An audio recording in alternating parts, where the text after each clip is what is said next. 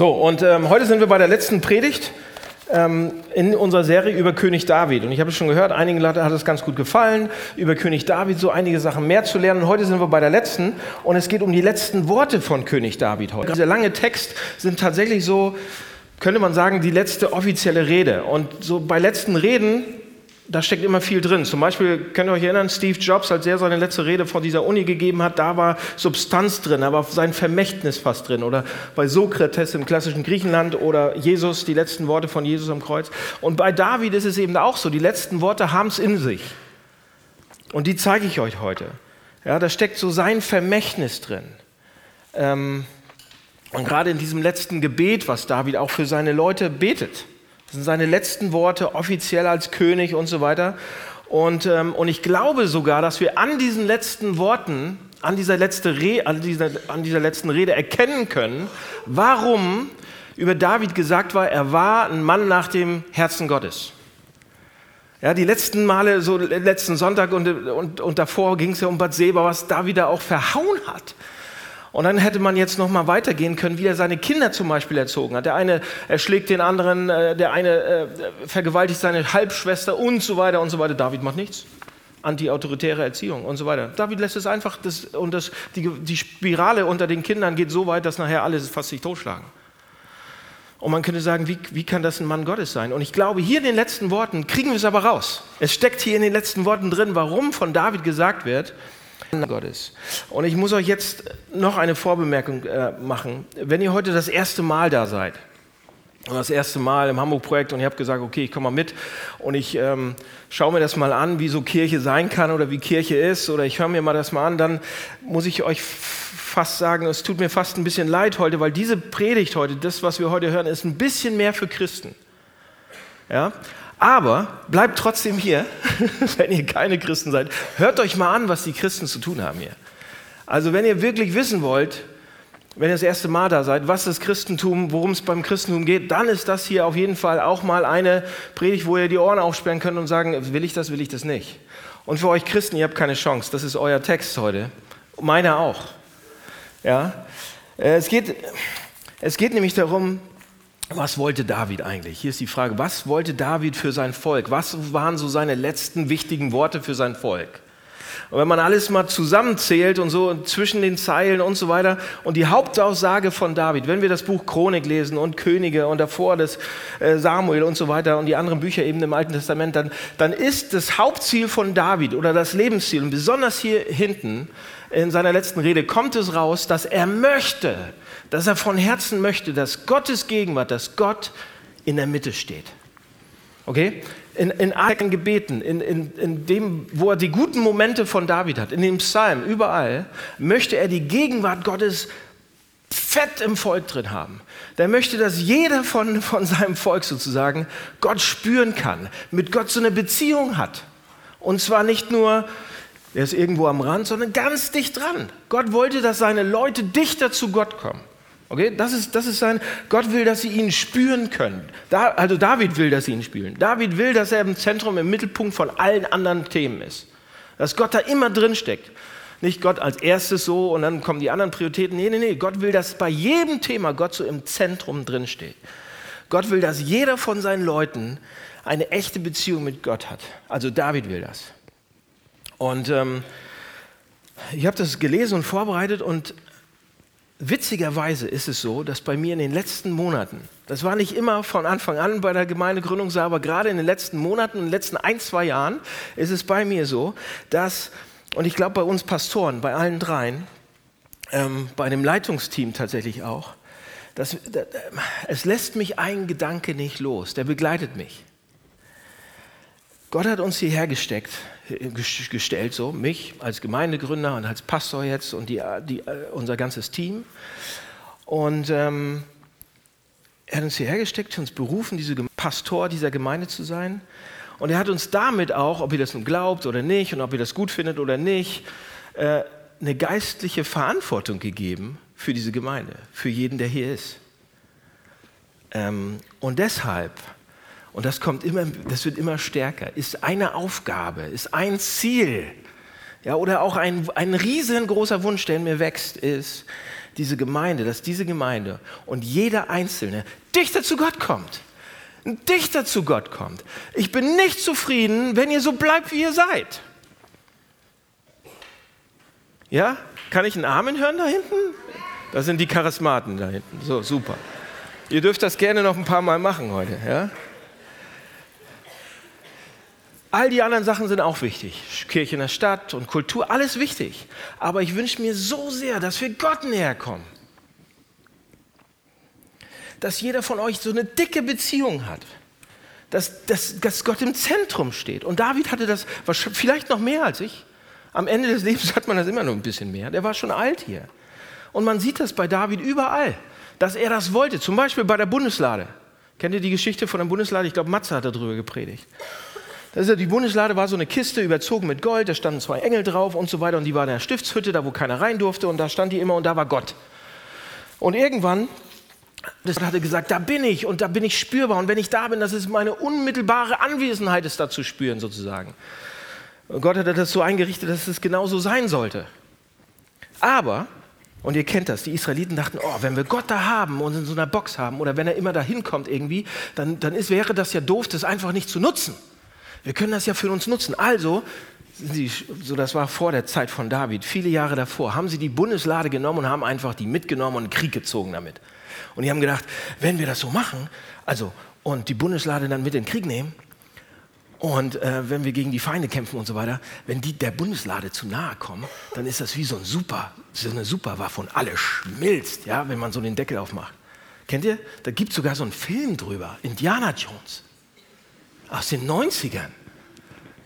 Einige von euch kennen den nicht, aber ich weiß noch, dass er, ja, oder, und das ist so ein, wenn man da zu dicht rankommt an diese, an diese, ja, das, das ist so eine, Leute, das ist so eine abergläubische Sichtweise von Gott, ja, und viele Leute denken so, dass Gott irgendwie eine Kraft ist im All, bloß nicht zu nahe kommen, wenn man die richtige Formel spricht, dann könnte da irgendwas hingehen und alles schmilzt um ihn herum. Nein, Gott ist so nicht. Gott ist eine Person. Ja, Gott ist, und mit Gott kann man auch nicht so umgehen. Ja, deshalb haben die auch verloren, als die die Bundeslade mitgenommen haben. Und Gott so war, Gott, jetzt, jetzt nehmen wir dich da so mit und wir packen dich da so ein und, und ähm, wir nehmen dich in den Krieg. Die haben so schlimm verloren, diese, weil sie Gott so behandelt haben. Und was haben sie dann gemacht? Sie haben Gott mit der Bundeslade so nicht mehr in ihr Zentrum gestellt, sondern irgendwo am Rande des, weil alle davor Angst hatten dann. Die haben verloren, das Ding ging auch schief, könnte man nachlesen. Hochinteressante Texte, was da passiert ist. So, dann hatten die vor dieser Lade Angst, weil Gott irgendwie dann doch da irgendwo dabei war und haben die an der Grenze zu Israel zwischen Philistinen, für, für, zwischen Palästina oder das Philisterland und, und Israel, da haben sie die irgendwo geparkt. Ja? Und, ähm, und für Sauls gesamte Herrschaft stand sie da am Rand. Und Leute, das ist eigentlich eine Metapher. Es ist unglaublich, was da für viele Bilder drinstecken in diesen biblischen Texten. Es ist eine Metapher, ein Bild für die Beziehung, die Saul zum Beispiel mit Gott hatte. Gott war nicht in der Mitte, Gott war am Rand irgendwo. Saul hat gemacht, was er wollte und Gott war am Rand. Und ganz ehrlich und offen gesagt ist das auch ein Bild für die Beziehung, die wir oft haben. Ja, bei uns sieht es ja nicht viel, viel besser aus. Die meisten Menschen haben irgendwie ein Bild von Gott und sogar einige von uns und sogar wenn ihr Christen seid oder tiefe Christen, ja, wir glauben sogar an Gott. Wir machen sogar die richtigen Sachen. Wir glauben sogar, dass wir die richtigen Sachen machen. Wir gehorchen Gott sogar. Wir, wir, wir halten die zehn Gebote. Wir machen auch die Bergpredigt und so weiter. Aber tatsächlich ist Gott irgendwie dann gefühlt doch bekannt. Bei vielen Themen ist überhaupt nicht auf der Agenda so drauf. Warum? Leute, ganz einfach. Wenn Gott irgendwo am Rand steht, oh, ich soll da nicht immer durchlaufen. Wenn Gott irgendwo am Rand steht, dann, dann, dann, dann steht er nicht in der Mitte. Das ist doch klar, das ist logischer Menschenverstand. Und bei vielen von uns ist das so. Ja? Und in der Mitte ist es ist ja nicht so, dass die Mitte dann leer ist, sondern in der Mitte von unserem Sein, von unserem Leben, von, von, da steht das, was wirklich wichtig ist. Und manchmal ändert sich das so schnell. Wir sagen, oh Gott, sei bitte diesen Sonntagmorgen im Gottesdienst so in der Mitte. Ja, und ich, ne, und beim Abendmahl und ich bitte dich, und, und dann, zehn Minuten später, ist wieder was anderes in der Mitte. So, und wieder was anderes ist uns so wichtig. Ja, auf das man, und dann sind mir Sachen wichtig, auf die ich wirklich, auf die schaue ich dann und da will ich dann von, die sollen mir sagen, dass ich, dass ich gut bin. Die sollen mir sagen, dass ich mich gut fühlen darf. Und ah, Daniel, du warst so gut. Dein Rhetorik, deine Rhetorikgabe ist der Hammer. Und dann ist das auf einmal im Mittelpunkt, aber nicht Gott. Ja, dann seid ihr auf einmal im Mittelpunkt und nicht Gott. Das ist zumindest bei mir. Und bei euch ist es genauso. Da sind irgendwelche Sachen, hijacken so das Zentrum total, so, so super schnell. Und genauso ging es den Israeliten die ganze Zeit und uns auch. Und David wollte das ändern. Ja? Was hat David dann gemacht? David bringt natürlich die Bundeslade, die Geschichte als König, er zieht los, er holt die Bundeslade, eine sehr, sehr äh, interessante Geschichte, wie das passiert. Und dann singt er, in 1. Chronik äh, 16 lesen wir das, er singt und er tanzt voller Leidenschaft. Aber der Punkt ist nicht die Bundeslade, die Bundeslade ist eigentlich scheißegal. Der Punkt ist, er bringt Gott zurück in seine Mitte, Gott zurück in das Herz des, des, des, des, des, äh, des Volkes sozusagen. Das ist der Punkt, warum er tanzt. Das ist der Punkt, warum er nicht stillstehen kann. Das ist der Punkt, warum er sich so freut. Ja, dass Gott endlich wieder in die Mitte kommt. Es ist so unglaublich. Er singt ja nicht, oh, wir bringen die Superwaffe zurück, Halleluja, jetzt kann uns keiner mehr schlagen. Er ist nicht Pinky in the Brain. Er ist einfach nur ganz normal David und er wünscht sich so sehr, dass Gott im Mittelpunkt ist. Und dann singt er dieses Lied. Und er singt in diesem Lied, ich möchte, dass alle eine Beziehung mit Gott haben. Sucht seine Nähe, werdet seine Freunde, seid stolz auf ihn, bekommt seine Freude zu spüren, bringt ihn in die Mitte des Lebens und so weiter. Gebt ihm euer Herz, nicht euer Gewissen und, und all diese Texte, all diese. Und das ist toll. Er will, für seine Leute, für sein Volk, dass Gott da drin ist in der Mitte. Das ist der erste Punkt, Leute. Und ich glaube, viele von uns wollen das auch, oder? Kann mal nicken wenigstens? Ihr seid ja so ein bisschen ruhiger. Ja? Viele von uns, die meisten von uns wünschen sich das auch, dass Gott so richtig spürbar ist, in der Mitte ist, dass der Heilige Geist dich mal wegbläst, angelmäßig. Ja, wir würden ja auch gerne fliegen können wie er. Das geht halt nur, wenn er in der Mitte ist. Aber naja, ja, und wenn ihr Christen seid, ja, wir, und ihr habt Gott kennengelernt und ihr habt ihn schon mal gespürt, dann wollt ihr das gerne. Wir wollen das gerne, oder? Halleluja. Halleluja. Ah, ja. Jetzt werde ich langsam Matthias Wolf, ich weiß nicht. Ja, ihr, ihr, wir wollen das. Aber David hatte die Bundeslade zurückgebracht. Und wir kommen manchmal in den Gottesdienst und bringen unsere Bundesladen, wir bringen Gott so manchmal ins Zentrum zurück, aber das reicht nicht. Aber im Text hat die, der hat die Bundeslade zurückgebracht und das hat nicht gereicht, das war nicht genug. Und wenn wir die Geschichte lesen, werden wir sehen, dass es nicht die Auswirkung hatte, von denen David wollte, dass sie, dass sie passieren. Es war so ein bisschen gut für eine Zeit lang, für ein paar Minuten, für ein paar Stunden, für ein paar Wochen. Aber eigentlich hatte David eine andere Idee. Ja? Er wollte, dass sein Volk, er wollte seinem Volk die Anwesenheit Gottes dauerhaft möglich machen. Und deshalb geht er hin und sagt, ich baue einen Tempel. Ich baue ein Haus für Gott mittendrin, wo er ist. Das Haus, wisst ihr, das Haus ist ganz egal. Der Tempel war ganz egal, David schon. Der Punkt ist, er will dass es sichtbar ist, dass alle Menschen so dran erinnert werden, den Anspruch hat und möchte in der Mitte sein. Nichts anderes soll da sein. Ja, und er sagt, und er sagt es dann, ich werde einen Tempel bauen. Und wir werden das Geld raisen für einen Tempel. Darum geht es ja im Text. Ich werde Gott ein Haus bauen. Ich werde dafür Geld sammeln und so weiter. Witzig ist, weiß, ist ja eigentlich ganz witzig, dieser Text. Also Gott ist eigentlich total humorvoll. Ich habe die Predigt letzte Woche so vorbereitet. Und, ähm, und wir haben unser Mirai-Saal verloren, heute Morgen. Ich wusste davon nichts. Und irgendwie ist das ja schon witzig, dass Gott sagt, hier ist der Text, predigst deine Gemeinde, wie David Geld raised für ein eigenes Gebäude. Irgendwie dachte ich, ich kam mit so einem Hals hier rein, dachte, wie unprofessionell. Und dann dachte ich, oh, der Precht, der Text, hm, mal gucken, was Gott vorhat. Mehr darf ich nicht sagen. Aber ja, der Punkt bei dem ganzen Ding ist, das Gebäude ist nicht wichtig.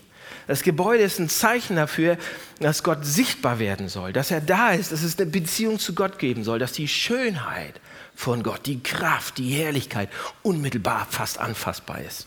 Das will Gott, dass er in der Mitte ist.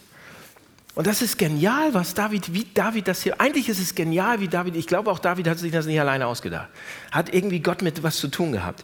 Ja? Was er nämlich mit diesem Tempelbau, mit diesem Hausbau erreicht, geht es nämlich nicht um das Gebäude, sondern es geht um die Herzen der Menschen. Er nutzt quasi den Hausbau darum, den Menschen die Chance zu geben, und zwar allen, Gott so, so richtig auf die wichtigste Stelle zu setzen im ganzen Leben. Und dadurch wird Gott immer wichtiger. Der Hausbau hilft ihm dabei. So, also eigentlich genial, ich zeige es euch. Um den Tempel zu bauen, um diesen, ne, macht David genau das, was in der Passage beschrieben wird.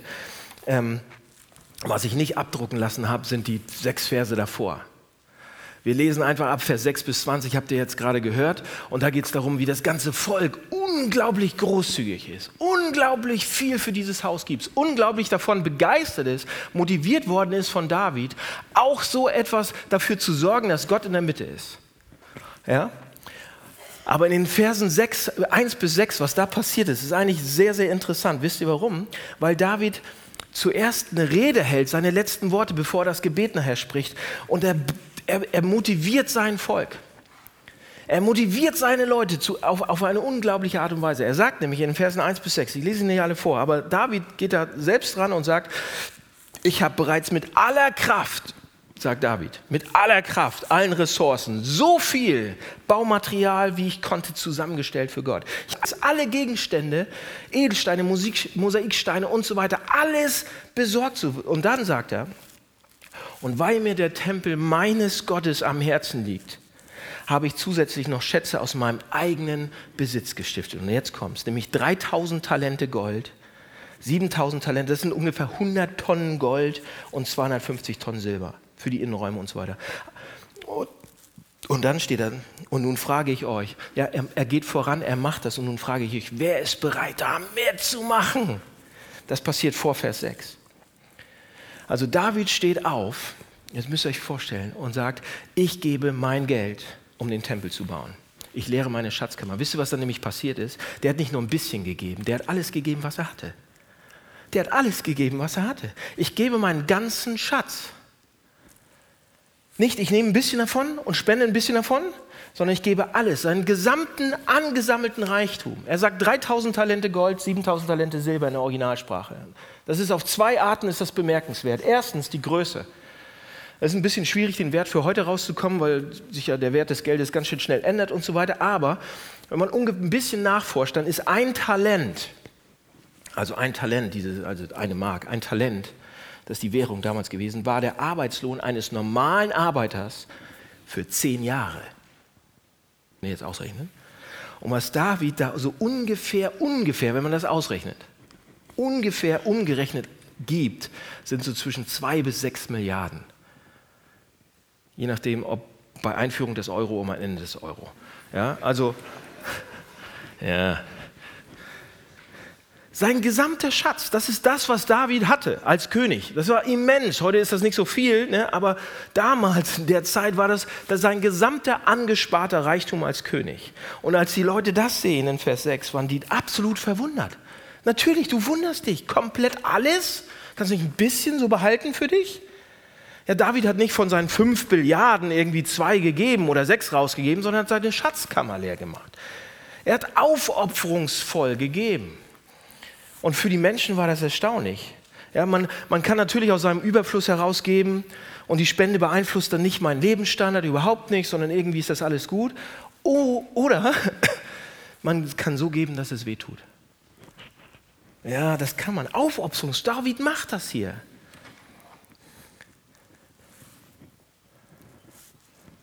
Das heißt, aufopferungsvoll zu geben bei David heißt, er kann nicht mehr all die Sachen machen, die er eigentlich hätte machen können ja, die man vorher hätte machen können. Und das macht David. Also diese Größe der Spende ist, ist erstaunlich, was er da macht. Und die zweite Sache, die erstaunlich und bemerkenswert ist, ist, dass die Motivation, warum er es macht. Er sagt es in Vers 14. David kommt dahin und sagt, ich gebe das. Und hier ist meine Motivation. Ich habe überhaupt keinen Zweifel, dass es genau das Richtige ist. Und er sagt dann, Vers 14, wer bin ich denn, dass ich überhaupt so viel geben dürfte? Ich bin noch nicht mal so viel, ich bin nicht wert, so viel zu geben. Warum? Weil, und dann sagt er es, weil alles von dir kommt, Gott. Und wir geben nur, was sowieso schon von dir kommt. Wenn wir die Biografie von David mal lesen, die ganzen letzten Wochen, oder hier, hier waren, dann Leute, David hatte das schon irgendwie verdient, König zu sein. Er war einer der besten Generäle, einer der besten ähm, Künstler. Und so, der, der, der, hatte was drauf, der hat, der hat für Wohlstand, das Volk, dem Volk ging es gut, der war populär. David hatte das schon irgendwie verdient. Es ist schon irgendwie seins. Er hatte das doch, das war sein Job und er hat ihn sehr, sehr gut gemacht und dafür wurde er bezahlt. Und wisst ihr, was David sagt? David sagt, er sagt, ja, ich habe viel gemacht und viel geschafft, aber habe ich durch Talent, durch meine Fähigkeiten, durch Kraft, durch körperliche Anstrengung, mit mentalen Fähigkeiten, die mir schon von Geburt gegeben worden, worden sind, habe ich das alles geschafft?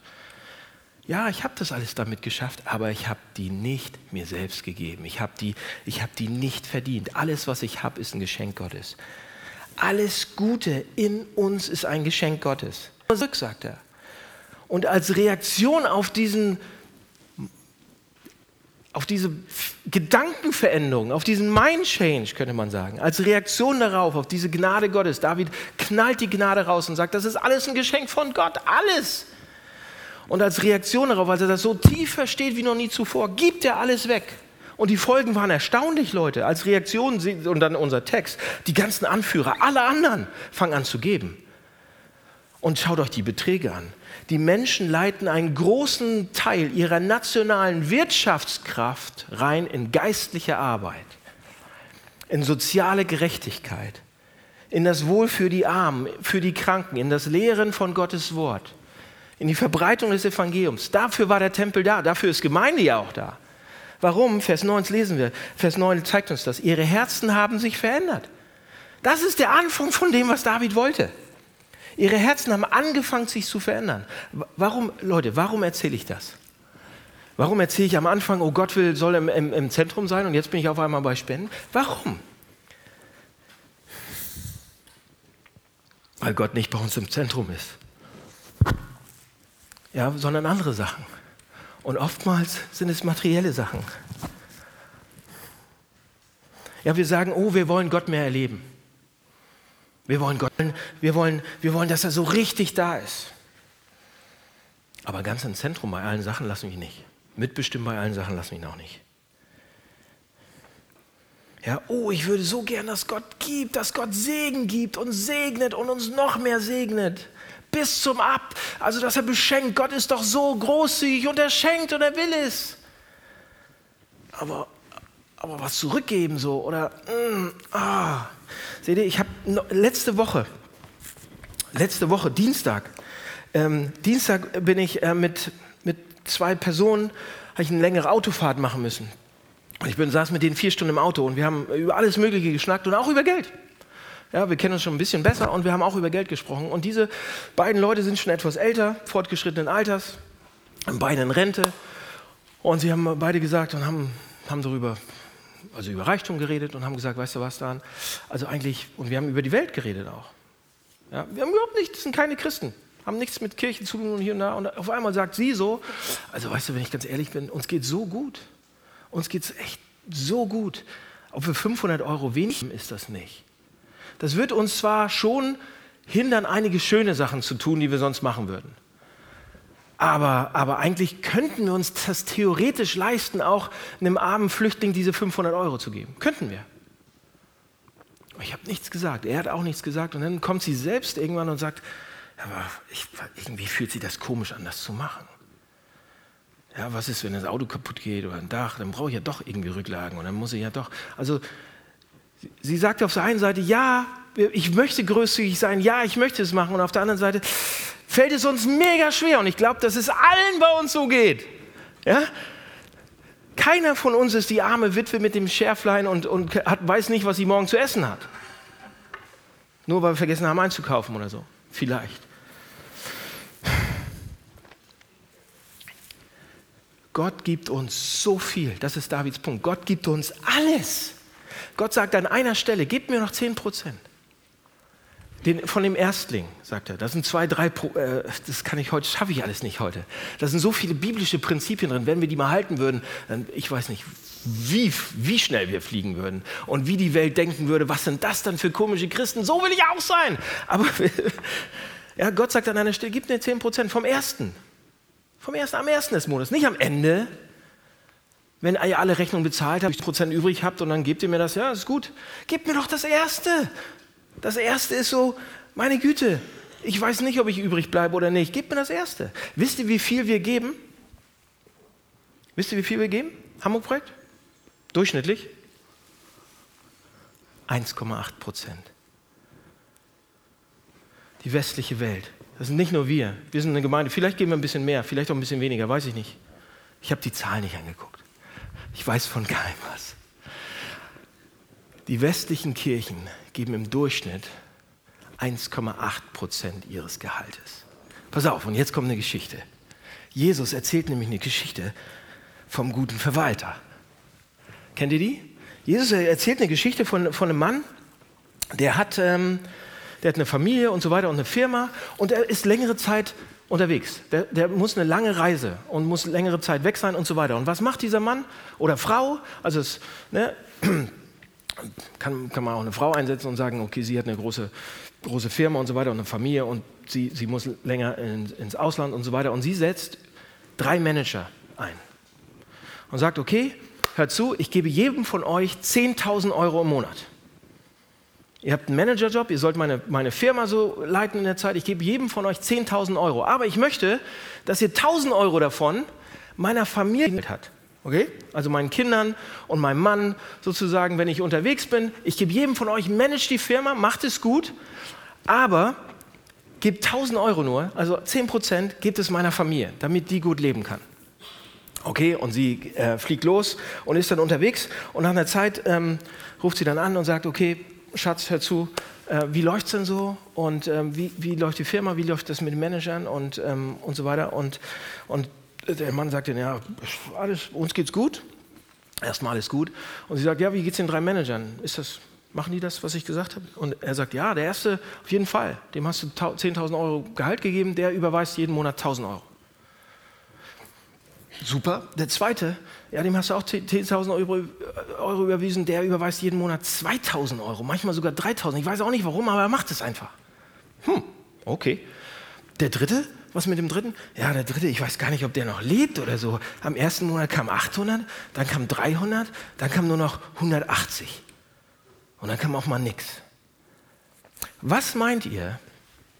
Was meint ihr, was dieser Ehepartner der seinen Partner und seine Familie sehr, sehr, sehr lieb hat, was meint ihr, was der macht? Er sagt, ich bin derjenige, der das Geld verteilt. Ich bin derjenige, der 10.000 Euro gibt. 9.000 drin damit, was sie wollen, auf den Kopf hauen, wie auch immer. Aber 1.000 Euro Nahrung für mein, für mein Haus sozusagen, für meinen Lebensunterhalt. Wisst ihr, was er machen wird? Was Jesus sagt? Dem ersten wird er weiterhin 10.000 Euro schicken. Er hat bewiesen, ja. Und dem dritten, der aber noch nicht mal mit den 90 Prozent zufrieden war, dem wird er das wegnehmen. Das ganze 10.000 streichen und dem zweiten geben. Wisst ihr warum? Weil er dem zweiten vertrauen kann. Er hat bewiesen, dass, dass, dass, dass ihm wichtig ist, was mir wichtig ist, sagt dieser Manager, diese Managerin. Er ist ein guter Verwalter, er ist ein guter Manager. Und was der Dritte gemacht hat, das ist fast wie Diebstahl, oder? Denk mal an den Vers von Malachi, den hat Gott gesagt. In Malachi steht, darf ein Mensch Gott betrügen? Ihr habt mich betrogen, sagt Gott. Und dann fragt ihr noch, womit haben wir dich betrogen? Mit dem Zehnten und meinen Abgaben. Die Übertragung zu Jesus ist, Jesus ist eine Weile weg jetzt. Ja, der ist nicht gerade hier. Und zu den Christen, zu uns sagt er, sorgt, dass es meiner Braut, dass es meiner Gemeinde gut geht, während ich weg bin, indem ihr 10% gebt, vielleicht sogar mehr, aber nicht weniger. Und die anderen 90 könnt ihr machen, was mit ihr wollt. Könnt ihr ausgeben, könnt ihr feiern, könnt ihr Häuser bauen und so weiter. Leute, und wir wundern uns. Und jetzt kommt der Punkt. Wir wundern uns, dass Gott nicht näher ist an uns. Wir wundern uns, dass der Heilige Geist nicht spürbar ist. der ist nicht im Zentrum. Sachen sind im Zentrum, die wir haben wollen. Geld ist im Zentrum, andere Sachen sind im Zentrum. Da sitzt was anderes in der Mitte. Ja, Jesus, ey, der macht doch keine Witze. Und wir sagen, nee, das, also, also bei mir kann es nicht sein. Ne? Jesus sagt an einer Stelle, passt alle auf, dass ihr nicht habgierig seid. Passt auf, jeder von euch. Fast niemand von uns würde sagen, ich bin das. Alle sagen, nein, das bin ich nicht. Das, ich bin das überhaupt nicht. Doch Jesus sagt, doch seid ihr. Passt darauf auf, dass ihr es seid. Jesus redet 20 Mal mehr über Geld und Materialismus und dass das bei uns in der Mitte ist, als über Sexualität. 20 Mal mehr. Es gibt, pass auf, es gibt 500 Verse in der Bibel über Glauben, wie man gläubig wird. Was, es gibt 500 Verse über Gebet. Alles wichtig. Es gibt 2000 Verse über Besitz und Geld. Ja? Und Geld an sich ist nicht schlecht, überhaupt nicht. Geld, Leute, ist ein Test. Das ist der Punkt. Geld ist ein Test für uns. Was da im Zentrum steht, wie wir mit Geld umgehen, verrät unglaublich darüber viel, was unsere Prioritäten sind, was unsere Bindungen sind, was unsere Neigungen. Und es hat auch Einfluss darauf, wie gesegnet wir letzten Endes durchs Leben gehen. Ja, Leute, Gott braucht unser Geld nicht. Darum geht es ihm überhaupt nicht. Und es geht mir auch nicht darum, dass ich jetzt auf einmal alle fürs Hamburg-Projekt spende. überhaupt nicht. Es ist ein Test, ob wir ihm vertrauen. Er will uns, Gott will uns so viel geben. Gott will uns fast alles geben. Das ist eine tiefe, Geld ist so eine tiefe spirituelle, geistliche Sache, Leute. Jetzt passt auf, kurz zurück zu David und dann, dann muss ich jetzt abbrechen, weil da ist noch so viel. Als David seinen Leuten sagt, hier, ich habe die Gnade Gottes verstanden, ich habe nichts, das, das ganze Erreichte, die Erfolge, die bedeuten mir nichts. Ich bin, ich bin nur das, was ich bin durch, durch, Gott, durch Gottes Gnaden sozusagen, durch die Gnade Gottes. Und dann gibt er. Und die Leute geben auch. Und, ich, und eine Sache sollten wir verstehen an der Stelle. Die haben angefangen. Warum machen sie das? Zu, die, mit diesen Maßen, die haben angefangen, sozusagen ihr Inneres, ihr Herzen, ihr Leben Gott zu geben und ihm zu vertrauen. Und sie haben gegeben. Und Leute, während sie gaben, sind die Herzen noch mehr zu Gott gekommen. Gott hatte sie noch nicht gesegnet. Ja, pass auf, hier, hier ist ein Fehler, den wir machen manchmal. Wir denken dann, und dann bin ich fein mit Gott. Darum geht es nicht. Leute, darum geht es überhaupt nicht. Wir können Gott da nicht so verarschen, wollte ich nicht sagen, aber wir können Gott nicht aus Glatteis führen. Überhaupt nicht. Der merkt das doch. Ihm geht es nicht um das Geld, ihm geht es darum, um das Herz. Aber das, der, der Indikator ist das Geld. Überall in der Bibel sehen wir das. Und das ist die goldene Kuh, die, die, die, die heilige Kuh für die Deutschen, die ich gerade schlachte. Aber es ist, ist leider so. Und wir müssen uns alle selber angucken, wo, wo wir da stehen und wie wir damit umgehen. Das Ding ist aber, bei David hat es funktioniert. Er geht vorne weg, er gibt, weil er die Gnade Gottes verstanden hat. Und seine Leute geben dadurch auch. Und es gibt ein neues Verständnis in diesem Volk, was eine Zeit lang hält, dass Gott in die Mitte kommt und da ist. Und die machen Erfahrungen unglaublich. So, die Frage zum Schluss. Können wir das auch? Wollt ihr das? Können wir das auch? Und ich sage, ja, wir wollen, aber wir machen es ja doch nicht. Das soll jetzt nicht zynisch klingen. Wir wollen gerne geben. Wir wollen gerne das als Test nutzen. Wir wollen gerne, dass Geld von mir aus ein Indikator ist, wie mein Herz mit Gott steht.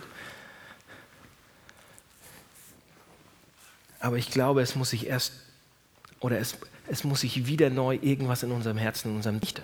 Wenn wir so ähnlich wie Davids Leute uns verändern würden, wenn wir so ähnlich sind, wir würden so reich gesegnet und würde nichts fehlen. Das ist, ein, das ist ein Prinzip bei Gott. Das, was wir ihm geben, wird uns nicht fehlen. Das, was wir ihm nicht geben, werden wir nicht mehr haben.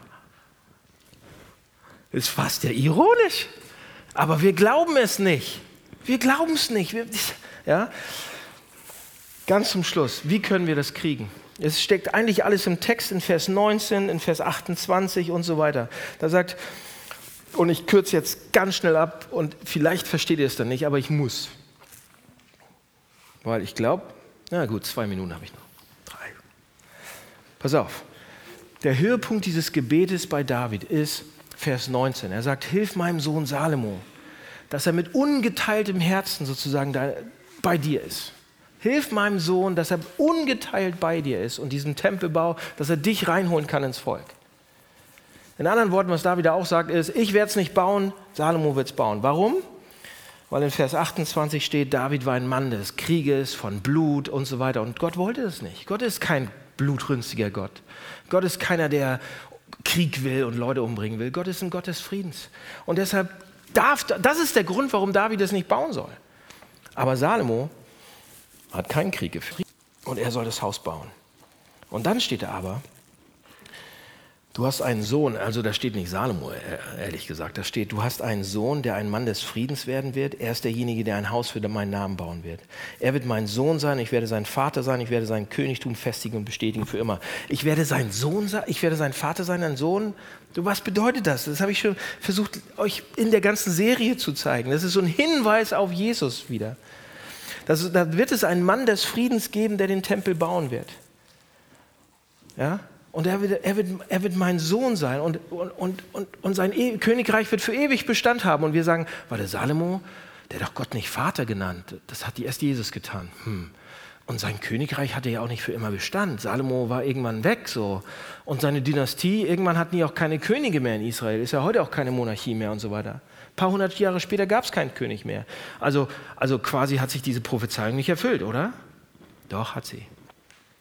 Doch wurde sie. Gott sagt, ich werde einen Tempel bauen lassen und der Tempelbauer wird mein Sohn sein. Wer ist das? Jemand, zu dem Gott vom Himmel gesprochen hat und gesagt hat, dies ist mein geliebter Sohn. Jemand, dem Gott wörtlich seinen Thron bauen lässt. Jemand, der... Wer ist das? Jesus, natürlich. Es ist der eine, der den Tempel nicht nur gebaut hat, sondern der sagt, ich bin der Tempel. Ich bin der Tempel. Reißt meinen Körper ein und in drei Tagen werde ich ihn wieder aufbauen. Sein Körper, er selbst war der Tempel, der Ort von Gottes Gegenwart sozusagen. Da, wo Jesus war, da war Gott.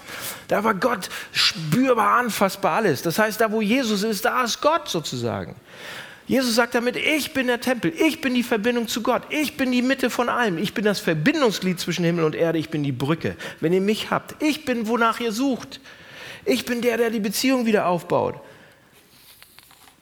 Ja, er sagt, ich baue den Tempel nicht einfach, ich bin der Tempel. Und er macht das nicht einfach, indem er seinen Lebensstil oder seinen Lebensstandard irgendwie ein bisschen aufgibt, Jesus. Ne? Macht er ja nicht sondern er gibt alles auf. Jesus gibt nicht nur zwei Milliarden von dem, was er da hat. Jesus gibt alles auf, um diesen Tempel zu bauen. Jesus gibt alles auf, um mit uns irgendwie äh, ins Reine zu kommen, um, damit wir ihn merken können, damit wir ihn spüren können, damit wir seine Gegenwart haben. Jesus gibt komplett alles auf. Stellt euch das vor.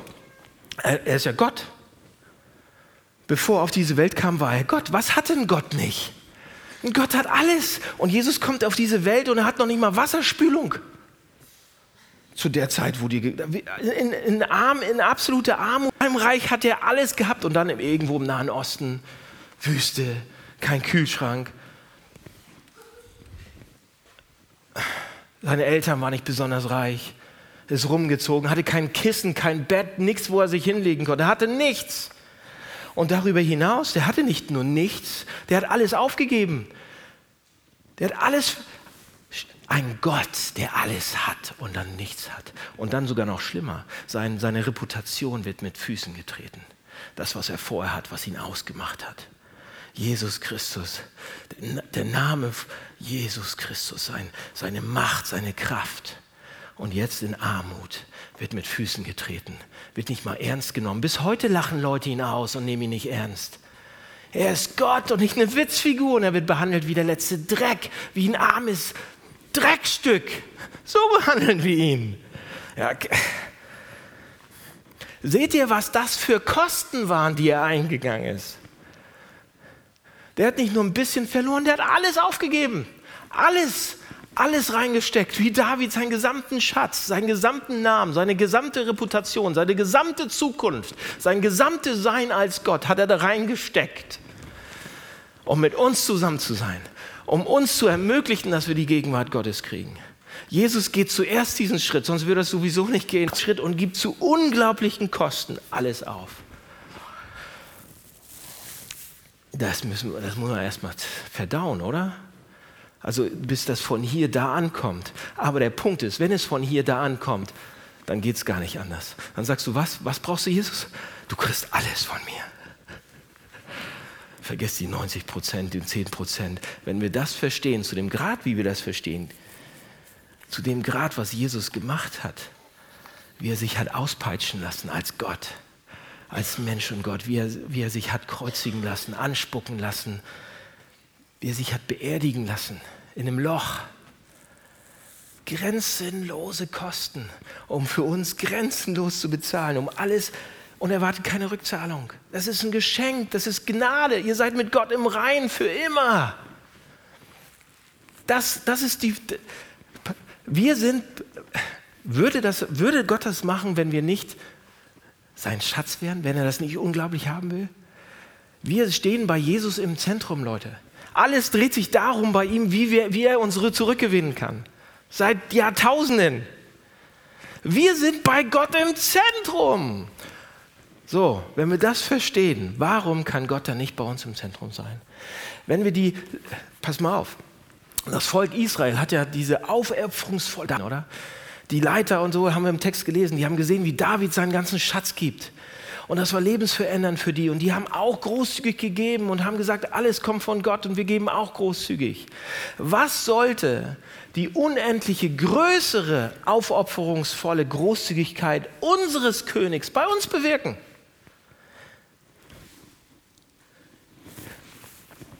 Erstens, es wird unseren, wenn wir das verstehen, wird es unseren Umgang, unsere Herangehensweise mit Gott verändern.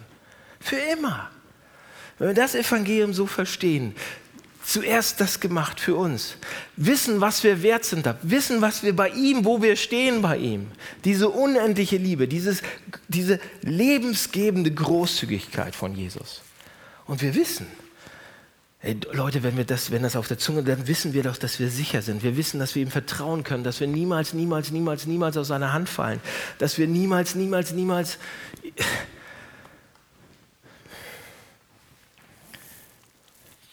Und das ist, das ist das Evangelium, das ist Gnade, die wir haben, noch anders als, als David. Und wenn dann das einmal versteht, wisst ihr, was dann passiert? Dann wird Geld so auf die Seite gedrückt und Gott kommt rein. Und dann ist Geld nur Geld. Und dann können wir das, Leute, ich verspreche euch, dann können wir das weggeben. Und vom Brutto sogar. Meine Güte. Wenn ich vertraue, dass er mich trotzdem versorgt, weil er es versprochen hat, wie viel wollt ihr geben? Ist mir ganz egal, wohin. Der Punkt ist nicht, wir wollen euer Geld, überhaupt nicht, sondern das Herz. Aber der, das Geld ist der Indikator. Und das Geld wird dann einfach Geld. Und wir können dann Sachen machen und die Leute damit und wir können zu einem, Leute, wenn alle Christen nur halbwegs so viel geben würden, dann könnten wir Krankenhäuser bauen, können uns um ganz alles Mögliche kümmern, was unser Auftrag ist. Und zwar zu einer, zu einer Art und Weise, dass es berauschend wäre für alle anderen. Sie würden sagen, wie verrückt kann man sein? Und wir sagen, so verrückt wie unser Heiland, so verrückt wie unser Gott, so verrückt wie unser, unser größerer David der das aufopferungsvollste Opfer sozusagen gegeben hat. Und wir werden geben in Mengen, von denen wir nur geträumt haben jetzt. Kann man das verstehen? Ansatzweise? Ich glaube, wir müssen irgendwann noch mal rein und diese Prinzipien genauer angucken, was Gott uns dafür geben will. Ihr wollt mehr von Gott.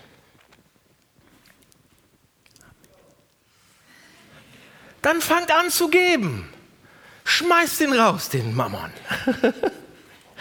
Und denkt dabei immer daran, was er für euch getan hat. Vielleicht funktioniert es dann. Lass mich beten. Der Text. Wir wollen dich gerne hier. Wir wollen dich in unserer Mitte. Wir wollen, dass du Zentrum bist, Mitte bist. Wir wollen dich anfassen. Wir wollen dich spüren können. Aber unser ganzes Leben dreht sich um andere Sachen. Das, ähm, wir bitten dich um Vergebung, um Verzeihung. Gerade wenn wir jetzt zum Abendmahl geben, bitte hilf uns zu verstehen, dass wir bei dir im Zentrum sind, sodass wir dich ins Zentrum packen können. Und hilf uns dann, das zu zeigen mit Händen und Worten und Taten. Hilf uns dabei, Jesus, deinen Tempel in dieser Stadt aufzubauen, weil wir dich im Zentrum haben. Oh, das ist so, das wollen wir gern. Hilf uns, hilf uns dabei. Amen.